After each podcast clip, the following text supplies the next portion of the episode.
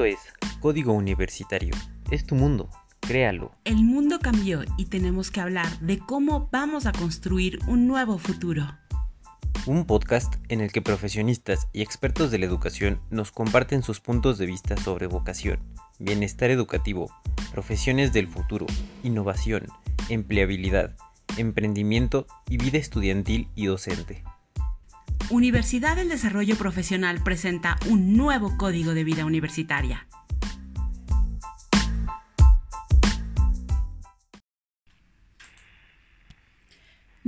A toda la comunidad de profesionales que escuchan este podcast universitario.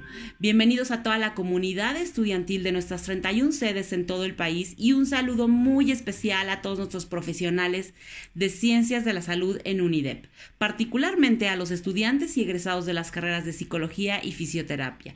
Estamos seguros que esta entrevista nos abrirá nuevos panoramas en el área de la psicología y fisioterapia eh, y, realmente me, siento muy, muy emocionada de esta entrevista. El invitado de este podcast es el psicólogo Ariel Chicurel, de origen argentino, pero radicado en México desde hace 15 años. Ariel es psicólogo por la Universidad de las Américas y posee una maestría en terapia cognitiva conductual y una especialidad en psicología aplicada al fútbol.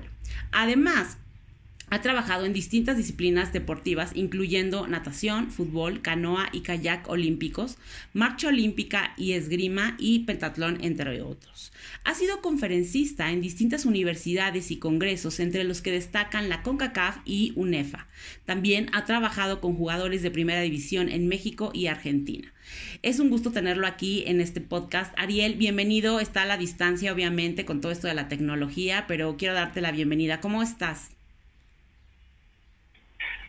Hola, Dolores, muchísimas gracias por, la invitación. Eh, todo muy bien, afortunadamente, eh, como dices, un poco distanciados, pero nada que un poco de tecnología no, no pueda resolver. Totalmente, Ariel. La verdad es que esa es un poco la ventaja que hemos tenido a partir de todo este tema pandemia, pospandemia. Ya no sabemos ni en qué momento estamos, pero lo que es cierto es que pues la continuidad académica está y, tenemos a muchos profesionales en estos momentos, este trabajando, estudiando desde, desde sus casas y, y, dándole este, una luz en el camino a todo esto, ¿no? Eh, para mí es muy importante eh, presencia en este podcast, ya que eh, creo que siempre, siempre vemos como, cómo, le ha ido a, a, estos profesionales que, que, que, terminaron, cómo fue un poco su camino este, de encontrar eh, lo que realmente les gusta hacer dentro de su profesión y creo que tú has pasado un poco de todo esto, ¿no? Primero que nada, y la primera, más bien la primera pregunta que me gustaría hacerte es, ¿por qué decidiste estudiar psicología? Uy, esa es una pregunta tremenda porque esencialmente eh, cuando yo empecé en el momento, digamos, en el momento de decidir qué carrera quería estudiar, eh, había hecho incluso un examen de, aptitudes eh, para ver más o menos por, por dónde dirigirme. Y habían salido cinco, cinco carreras alternativas. Y psicología era la, la última, por decirlo de alguna manera, que fue muy extraño, muy cómico. Eh, poco, o sea, fui tomando cursos de, cada una de las carreras un poco para, familiarizarme. Y pasó que eh, justo cuando empecé a tomar los cursos de, psicología básica, cuestiones de introducción, eh, me enganché, me enganché especialmente con la idea de poder ayudar a las demás personas, poder desarrollar habilidades para para hacer que la, vida o la, o la experiencia de otra persona pudiera ser eh, más fácil, más llevadera, más, más emocionante hasta ciertos puntos, pensando en la cuestión del deporte, que eso fue un, tema que vino después, pero creo que tiene mucho que ver con, con una vena... Eh, en la familia tengo, tengo varios eh, parientes psicólogos y, varios parientes médicos, entonces, desde el área de, la salud y especialmente de la salud mental, siempre, siempre había estado eh, en, mi cabeza a ver, eh, eh, estudiar psicología. Entonces, fue una cuestión de tomar contacto e irme enamorando poco a poco de, la carrera, de, las cuestiones selectivas.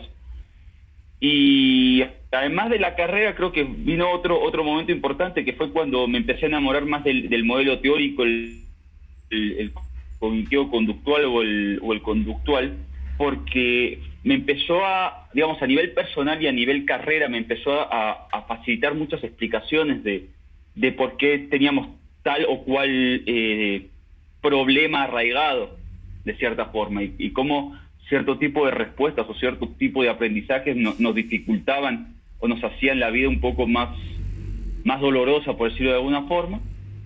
Y ahí creo que ahí, ahí, fue, fue la semilla que poco a poco fue creciendo y fue me fue llevando. La verdad es que la, carrera, creo que uno piensa que eh, uno lleva la carrera, pero creo que la carrera es la que lo, orienta y lo, lleva a uno. Totalmente. ¿Y esto cuándo lo descubriste? Justo cuando estabas dentro de la carrera, más o menos en qué cuatrimestre, en qué semestre fue cuando te empezaste a dar cuenta de, de, esto que te llamaba la atención, del conductual. Justo fue eh, a mitad de carrera. A mitad de carrera. los primeros semestres fueron muy básicos. Creo que como todas las carreras siempre hay un, tronco común del cual todo, todo se empieza a partir o uno toma las bases pero sí, fue por ahí del segundo o segundo año y medio que, empecé a ver más modelos terapéuticos y, y, fue más emocionante, fue, más, fue cada vez más interesante y, a nivel, digamos, hasta, hasta personal para problemas que, estaba enfrentando en ese momento, me, ayudó mucho a, encontrar explicaciones y eso me impulsó a querer eh, facilitar este tipo de explicaciones a otras personas. Totalmente. Ari, cuéntame un poco, Ari, ¿qué fue lo que pasó una vez que terminaste la universidad? O sea, ya tu último año de universidad, el último día de universidad, graduación. ¿Qué sigue después de eso? Eh, eh, eh enfrente, eh, ¿a qué te enfrentas cuando justamente ya, ya saliste? ¿Qué, ¿Qué pasa? ¿Cuál es el paso siguiente? Emocionalmente, ¿cómo te sentías? Etcétera.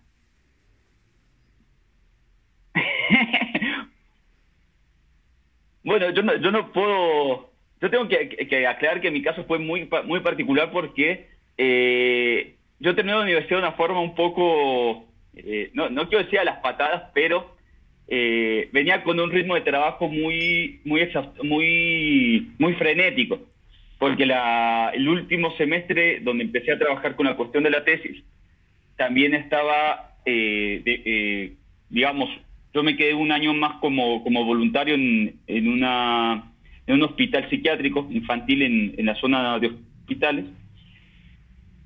Entonces prácticamente yo despertaba, iba al hospital, volvía, escribía tesis, dormía y volvía a empezar el día. Entonces, por un lado, la, situación de terminar la universidad a uno le, deja mucha seguridad respecto a eh, que uno ya tiene ciertas bases o que uno ya, tiene cierta dinámica que puede seguir pero especialmente en psicología comienza otro problema, que es eh, dónde empezar a estudiar una especialidad o dónde empezar a estudiar un, un posgrado, porque eh, cabe destacar que en todos los países, y especialmente en México, eh, ser tener la licenciatura en psicología no, basta para, para, dar, para poder empezar a dar terapia. Entonces, creo que no tardé más de 15 días en empezar a buscar este, alternativas de maestría y ahí fue donde empecé a estudiar eh, la especialización en terapia cognitiva conductual.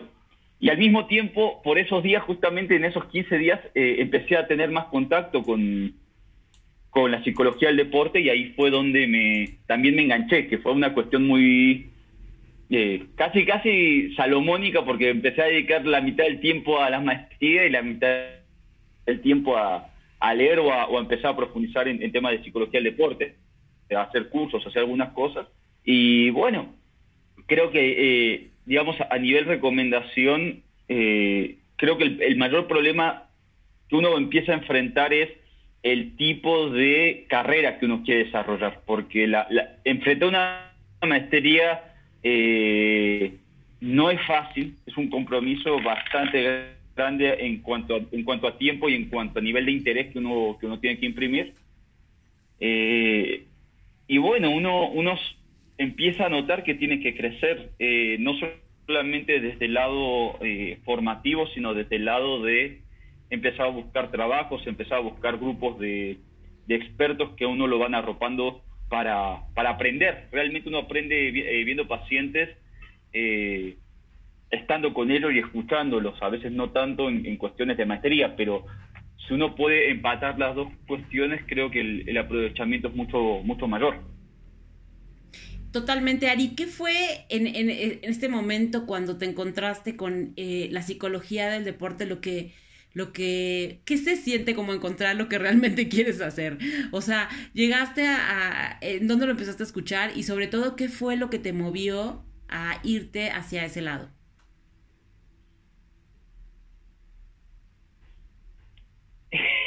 Esa, eso es un, algo, algo muy lindo porque eh, Normalmente en psicología o cuando uno escucha ciencias de la salud uno piensa permanentemente en trabajar con gente que está enferma o con gente que, que está dolorida de alguna forma, ¿no? Eh, si no es emocional o psicológica o físicamente, eh, no, se, no se explica uno el por qué habría ciencias de la salud, eh, digamos, enfocadas en el desarrollo de la persona o en el desarrollo del potencial humano, por decirlo de alguna forma. Yo justamente el último año eh, empezaba a ver eh, alternativas de, cuestiones de, trabajo, especialmente en psicología. Y me llegó, me llegó a través de cursos, me, llegó a través de profesores que, estaban empezando a, estudiar ellos incluso cuestiones de psicología del deporte para dar cursos, para dar conferencias. Eh, hasta cierto punto, en este momento me siento identificado con ellos porque eh, las actividades eran similares a lo que estamos haciendo ahora, empezar a, hablar sobre, eh, sobre un campo de trabajo que normalmente no está muy, muy marcado. Y cuando uno empieza a leer, empieza a encontrar qué es lo que hace la psicología del deporte, a mí me hizo clic con lo que yo quería hacer en, en la vida, ¿no? Lejos de digamos, de menospreciar la cuestión de, apoyar a las personas en situaciones de dolor o en situaciones vulnerables, creo que la, la, capacidad de apoyar a las personas que quieren eh, mejorar o que quieren tener una, mejor versión de sí mismos y una y, por otro lado las personas que, necesitan recuperarse de un estado emocional eh, más, desfavorable pues fue lo que, lo que fueron las preguntas o, el tipo de respuestas que yo quería eh, responder eh, el resto de mi vida. Cómo ayudar a tal o cual persona a no sentirse tan mal o conseguir un objetivo que hace que su vida sea más interesante todavía. Entonces, ahí fue donde me enganché. La verdad es que ahí fue donde me enganché, fue, fui empezando a tomar cursos, eh, especialmente en ese momento creo que fue con la Universidad de ITESO en Guadalajara, donde, donde empecé incluso a tomar eh, algunas clases, algunos a unas cuestiones, eh, empezando con, diplomaturas, con, con, clases muy básicas, pero ahí fue donde explotó. Totalmente, y, y, y, no sé, creo que e, ese momento eh, de pronto no hay que olvidarlo y hay que tenerlo presente cada vez que estamos ejerciendo nuestra profesión, ¿no? Como hay algo que, como tú dices, detona este, esas ganas, ¿no? Que, creo que está totalmente relacionado con la vocación, justamente, ¿no? Y sobre esto me gustaría saber realmente qué es lo que hace un psicólogo del deporte.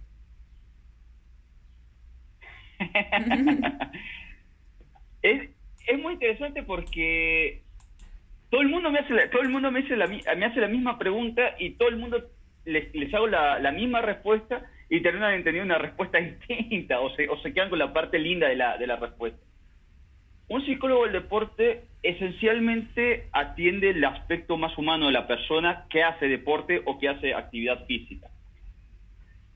Un psicólogo del deporte está para cuidar las emociones, las percepciones, eh, el estado anímico, el estado de salud mental que al que se enfrenta una persona que va a realizar un esfuerzo físico y que va a invertir una cantidad importante de tiempo para conseguir un, rendimiento físico un rendimiento deportivo.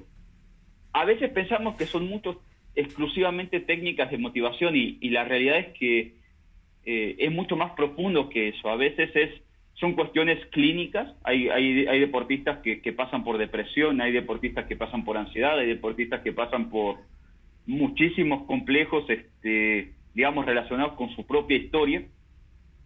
Y luego, sí, efectivamente hay, un área que, está más dirigida hacia conseguir rendimiento. Pensamos en psicólogos del deporte y la, la, expresión deporte nos orienta siempre a la cancha o al, o al, o al entrenamiento o al gimnasio, pero podríamos hablar de psicólogos orientados hacia el rendimiento, eh, vamos a decirlo, hacia el rendimiento cognitivo de las personas. Lo que quiere decir que hay posibilidades de que es una, persona que está trabajando en, una empresa muy grande y quiere exponenciar el potencial que tiene en cuestiones de liderazgo, en cuestiones de concentración, en cuestiones de motivación, de capacidad de negociación eh, con sus propios empleados, puede contratar a un psicólogo especializado en rendimiento y favorecer todas estas áreas. En el deporte tenemos la cuestión de motivación, tenemos la cuestión de atención y mucho tiene también que ver con eh, el sistema nervioso en función de la forma en la que la persona aprende las, rutinas, las dinámicas, eh, el control eh, que tiene que tener sobre el mismo cuerpo para poder tener un rendimiento físico. Claro, entonces eh, tienes toda la razón. Creo que con, con, lo que empezaste a decir que entendemos cualquier otra cosa menos lo que realmente es, pues yo creo que es verdad, ¿no? O sea, hablamos de psicólogo del deporte y nos imaginamos, como dices, una cancha de fútbol con con deportistas de alto rendimiento y, y, nos olvidamos justamente que el rendimiento pues tiene que ver con prácticamente todas las profesiones o, cualquier cosa que, que, justamente nos haga este tener como un, un, una rutina, ¿no? O algo que queremos alcanzar o a dónde queremos llegar, ¿no? Eh, y está muy bueno que, que eh, hagas como esta aclaración porque eh, vivimos como por ahí, digo, evidentemente las profesionales de, de, la psicología estarán como mucho más enterados, ¿no? Pero creo que es importante detallar esto, ¿no? Y, respecto a eso, justamente yo te quería preguntar, en México, ¿qué tanta mm, conciencia hay sobre este tipo de profesionales, ¿no? De, psicólogos de, rendimiento y psicólogos del deporte, ¿qué tanta conciencia hay de, de, lo que hacen, de su trabajo y de la importancia que es para las corporaciones o para, obviamente, este, los deportistas, ¿no? ¿Qué es lo que tú has notado? Eh, te voy a ser franco, yo hace 10 años, justo cuando salí de la carrera, notaba que había cierto recelo o que había incluso hasta cierta ciertos tabúes que hasta hoy se, se mantienen. No, no, no es fácil eh, educar con la, con la profesión, ¿no? Pero creo que cada vez hay más espacios para esto y incluso comentarlo y, y, pensarlo. Eh, parte importante del crecimiento que ha tenido la, psicología del deporte como tal eh, o la psicología del rendimiento como tal, es que ha empezado a tener resultados en muchas áreas y en muchos deportes en los que normalmente eh, México como, como entidad o algunos otros países como, como entidad no eran tan favorecidos o no tenían tan buenos resultados. Entonces, cuando yo creo que esto nos va a ser más fácil entenderlo con un ejemplo. Cuando uno, una empresa gasta tantos millones de dólares para contratar a un futbolista o para contratar a un entrenador o para contratar a un grupo de expertos orientados hacia el rendimiento y no los obtiene, como muchas veces sucede, la, la primera explicación que se daba antes es, ¿es una cuestión mental o es una cuestión psicológica? cuando empezaron a entrar los psicólogos del deporte en, a resolver estas dudas, se siguieron habiendo problemas en cuestiones de, eh, pues ya invertimos ahora también en un psicólogo del deporte y seguimos sin tener los grandísimos resultados que esperábamos. Y ahí empezamos a encontrar otro problema, que se contrataban pero no se, no se les hacía caso. Entonces era como tener un, un Ferrari, un auto último modelo o de primera gama, y cambiarle todas las piezas, pero no cambiarle el volante, que es finalmente con lo que, con lo que la persona va a trabajar, ¿no? Y ahí poco a poco, y afortunadamente eh, distintos colegas haciendo, haciendo buenos trabajos, fueron abriendo brecha para que, para que este trabajo fuera cada, vez más considerado y cada vez más valorado. Hoy incluso en, en CONAD, en, en, los centros de, de mayores, digamos, de, de, mayor importancia o relevancia en el deporte, pues prácticamente no hay área que no tenga un, o, más bien dicho, no hay un deporte que no esté cubierto por, por un grupo de psicólogos deportivos. Incluso a nivel este, paralímpico o, con deportes paralímpicos, cada vez es más la participación de, los psicólogos del deporte. Eh, los equipos de fútbol en, el área, digamos, en, el, en primeras divisiones, en segundas divisiones, todas cuentan ya con un área de, psicología deportiva, y no solamente en México, sino a nivel internacional. Lo que quiere decir que es un área que, si bien todavía tiene bastante recelo, es un área que poco a poco y a base de presentar buenos resultados, eh, eh, y aquí sí, sí, tengo que hablar bien de todos los colegas que lo han hecho bien, han abierto las puertas y han abierto las posibilidades. No puedo garantizar que todos los equipos y que en todas las circunstancias eh, haya aceptación, pero ya no se puede negar que es algo importante y algo que se tiene que atender. Algo totalmente necesario, ¿no, Ari? Exactamente, exactamente, ese es el, ese es el punto. ¿Qué países han desarrollado eh, que sean referencias tuyas? ¿Qué países han desarrollado muy buena psicología del deporte? ¿Qué referencias podemos tener, consultar, mirar hacia allá? Mm. Yo haría, eh, creo que los mismos países que les va bien en las Olimpiadas son los mismos países que podemos hablar bien de su psicología del deporte. Estados Unidos siempre va a hacer referencia a los, programas más interesantes y los especialistas más avanzados viven y, dan clases allá. Eh, a mí en lo, particular hay, hay, un par, hay un grupo de, israelíes que, han desarrollado técnicas muy interesantes, incluso en bio y neuroretroalimentación.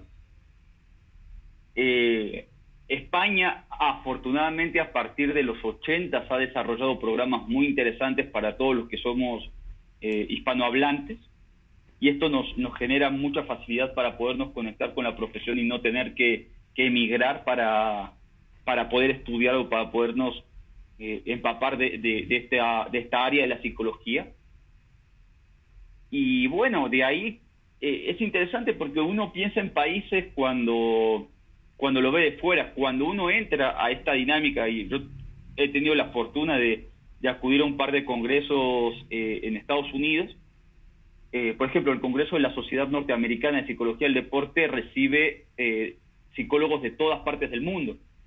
Y uno ahí se integra.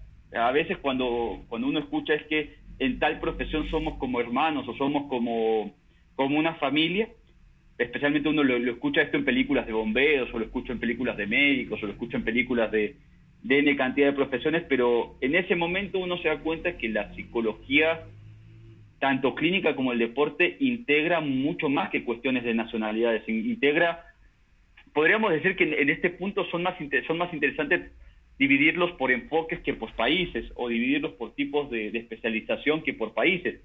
Y eso lo hace muy interesante porque tú en una misma mesa puedes estar hablando con alguien que tiene experiencia en Asia o que tiene experiencia en África o que tiene experiencia en Australia y comentas lo que se está haciendo en México y, permanentemente hay intercambios muy interesantes.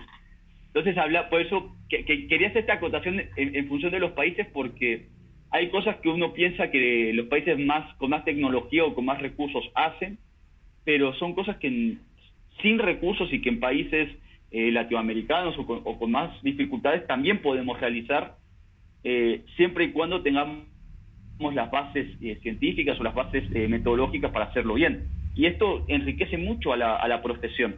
hay, mucho, hay mucha literatura, hay muchos congresos, hay muchos lugares a los que uno puede asomarse y, aprender. Creo que ese es el, el valor de, de, como dices, hacia dónde, hacia dónde uno se fija, hacia los temas o hacia las interpretaciones o teorías que a uno le, cierran mucho más que a cuestiones de países, por ejemplo. Totalmente, y creo que eso es bastante apasionante dentro de la profesión porque finalmente, aunque no es nueva, es una profesión que nos da una ventana de oportunidades y de opciones enorme en la que hay constante innovación y creo que eso es también algo muy interesante que tiene que ver con la psicología del deporte o del rendimiento, ¿no?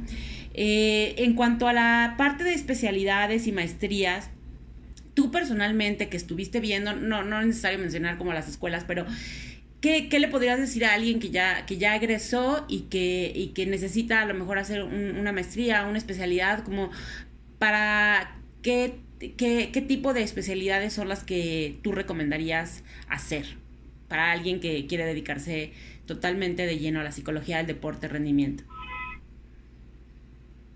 Yo creo que eh, el, siguiente paso eh, obvio es la maestría, pero yo creo que el, punto que, hay que observar o, con el que puedo aconsejar mejor a las personas para que, para que empiecen a labrar su propio camino es que se acerquen a las instituciones, a distintas instituciones en México, si tienen posibilidades de verlos en otros países, y pregunten primero por cursos antes de, eh, de inscribirse o antes de, de desbordarse emocionalmente para entrar a, un programa de, maestría. Y digo esto porque eh, hay muchísimas opciones en cuanto a cursos y siempre un curso nos va a abrir la, la, nos va a abrir los ojos de qué tipo de información vamos a recibir. En México hay buenos cursos de psicología del deporte, hay pocas maestrías, desafortunadamente creo que hay material para hacer muchas más cosas. En Estados Unidos hay buenos lugares para hacer eh, pequeños eh, cursos o pequeños, como llaman allá, internships, para, empezar a aprender cómo, cómo hay cosas que, se pueden hacer con rendimiento, especialmente con, con, deporte infantil, que es un área muy interesante. Y, y ahí yo creo que, que uno se enamora. ¿no? Uno no, no, creo que es un error pensar que uno entra a un salón de clases a enamorarse de la profesión. Yo creo que uno tiene que llegar enamorado al, salón de clases para, para, poderse, para poder tener la sensibilidad de empaparse con el tipo de respuestas que va a recibir. Eh, siempre, y creo que también es otra, otra recomendación que se puede hacer y que incluso cada vez que, hablamos en incluso con, colegas creo que es el, el, paso que, muchas veces recomendamos es busquen asociaciones en otros países y vayan a esos congresos. Hay congresos eh, de la Sociedad Internacional de Psicología del Deporte que se hacen, en, incluso uno hace poco, hace no tanto tiempo fue en España. No les pido que vayan a China, no les pido que vayan a Japón, porque eso creo que es mucho más complejo, pero eventos que se puedan hacer en España, eventos que se puedan hacer en Latinoamérica, eventos que se puedan hacer en México, acudan y escuchen a los profesionales y pregunten y, e indaguen, y a través, insisto, de estas pruebas, de esto, de este intercambio, uno, uno va eh, pudiendo tener un panorama y, tomar y va pudiendo tener una mejor capacidad de tomar decisiones. A veces, eh, y creo que eh, tiene que ver con, el área de mercadotecnia, aquí sí tengo un, poco de choque con, con tu área de Dolores, pero el problema a veces creo que en la cuestión de mercadotecnia, en, cursos de, de psicología o en cursos profesionales, es que abren un menú que muchas veces para alguien que no está tan empapado de información puede resultar muy atractivo, muy interesante, pero al momento de aplicarlo en cuestiones eh, de día a día eh, termina siendo totalmente impráctico o totalmente disfuncional. Hay, yo pongo un ejemplo, hay, hay áreas donde tratan eh, demasiado el tema de, del movimiento de neurociencias, pero en, la práctica conseguir los aparatos que, que permiten un una práctica cotidiana, terminan en, cuestiones de cientos de miles de, dólares y eso puede ser muy desgastante para alguien que lo quiera estudiar. Por eso creo que la, la solución o, el mejor consejo que puedo dar es vayan entrando de a poco, vayan probando concursos, vayan preguntando a profesionales, vayan a los congresos que puedan ir en México y en otros países y ahí es donde van a, van a encontrar el, el camino y el cómo. Totalmente, y creo que la verdad es que todo lo que nos dices eh, es, es, muy importante porque, no sé, de pronto salimos de, de, de la universidad, empezamos a, a, ver qué opciones tenemos, pero, híjole, Ari, y aquí yo sí te pregunto, ¿qué es lo que no te dijeron que iba a pasar? y sobre todo, ¿Qué, ¿Qué, le dirías a, a, a, un, a un profesional, a un estudiante que está a punto de graduarse de, de la carrera de psicología que a ti no te dijeron y que, y que es relevante y que es importante decirlo para echarle una mano o para cortar un poco el camino, ¿no? Yo creo que la, la clave o lo que les podría decir es justamente eso, no traten de cortar el camino. Sepan que el camino es largo y sepan que el camino es difícil. Este, creo que uno sale con la y más en psicología no no eh, en otras en otras carreras lo he visto porque yo estudié en una universidad donde teníamos eh, varios compañeros de otras carreras, eh, en las que uno cuando salía, eh, cuando estábamos en los últimos semestres, había, había, compañeros de otras carreras que prácticamente ya estaban contratados o puestos en, en otra empresa, y nosotros salíamos apenas a volver a estudiar a una maestría. Y sí, es difícil, es, es este, no, no es, no es una carrera fácil y no es una carrera con la que uno piense que inmediatamente se vuelve millonario o inmediatamente empieza a tener este empieza a tener recursos. Es una carrera y voy a, y, hablo desde desde la visión de la psicología en general en la que uno tiene que explotarse o sea uno se termina explotando mucho para poder tener cada vez mejores resultados con sus pacientes o con las personas con las que trabaja y a partir de ahí eh, es donde empieza realmente el trabajo. Probablemente nosotros como psicólogos al mundo laboral salimos cuatro o cinco años después de lo que lo hace la mayoría. Pero esos cuatro o cinco años, mientras más experiencia uno puede tomar, mientras más formación puede uno tomar, y a esto me refiero a combinar la parte laboral con la parte eh, de una maestría, tarde o temprano los resultados empiezan a, empiezan a aparecer y, las sensaciones, especialmente cuando uno da terapia, eh, son totalmente distintas. Eh, no hay que tener miedo a, a empezar a, a, trabajar con pacientes porque eso es algo que pasa bastante en psicología, que no, nos percibimos muchas veces inadecuados o que no tenemos toda la información. Y es un error, es un error, es una hay que, hay que pensar que uno ya después de la licenciatura, ya cuando empieza a, a toda una maestría, empie, está capacitado para dar cierto tipo de respuestas. Probablemente no todas, pero uno tiene que, enfrentarse a este mundo y tiene que, entender que el camino es largo, porque si uno quiere acortar eh, las brechas, está más expuesto a cometer errores y errores mucho más graves, que después son más difíciles de, enmendar, porque uno eh, puede, eh, digamos, puede dar mal, puede, digamos, tener problemas con uno o con otro paciente, pero cuando esto se vuelve una constante, eh, la impresión que uno empieza a tener sobre sí mismo es, es, mu es mucho más mucho más lastimosa y ahí es donde empiezan los problemas de verdad. Entonces, eh, que disfruten el camino, que, aprendan, que, exploren, que, que busquen grupos grupos de psicólogos donde se pueda integrar y que no, no corten la cuestión de los estudios por, digamos, por alguna oportunidad eh, inmediata. La, las oportunidades finalmente van a llegar y mientras más eh, información o mientras mejor preparado está, eh, uno tiene mayor capacidad de hacer eh, el tipo de proyectos que a uno le interesan. Y eso es, es mucho más, más nutritivo, más, más interesante que probablemente estar eh, permanentemente en grupos de trabajo de otras personas y prácticamente no, no figurar en la fotografía más que, más que como el asistente de. Y eso sí, eh, tarde o temprano pasa una, una factura.